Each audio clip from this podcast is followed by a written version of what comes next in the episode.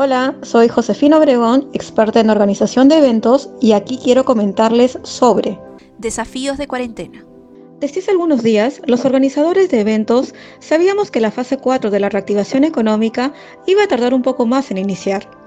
Aún no conocemos la fecha y si bien el panorama continúa siendo incierto y vemos a diario números y proyecciones, lo cierto es que deberemos seguir aguardando el momento más seguro para todos de retomar nuestras actividades. ¿Qué hacer mientras tanto? ¿Cuál es el principal reto que enfrentamos los organizadores de eventos? En estos casi cinco meses hemos visto cómo al inicio el boom de los webinars comenzaron a llenar nuestras agendas y con el tiempo hemos tenido que explorar qué más había detrás de las soluciones tecnológicas. Hoy desarrollamos sets virtuales, empleamos al máximo las herramientas digitales, desarrollamos plataformas web interactivas, creamos ferias virtuales, que dicho sea de paso era algo que preliminarmente presentábamos a través del modelamiento de espacios en 3D para los proyectos feriales a nuestros clientes.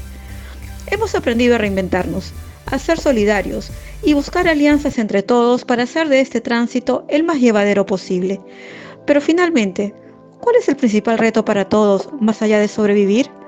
Yo creo que es seguir brindando al cliente, a los participantes, a los expositores y a todos los involucrados una experiencia excepcional, de valor único y del más alto contenido y calidad de servicio posible.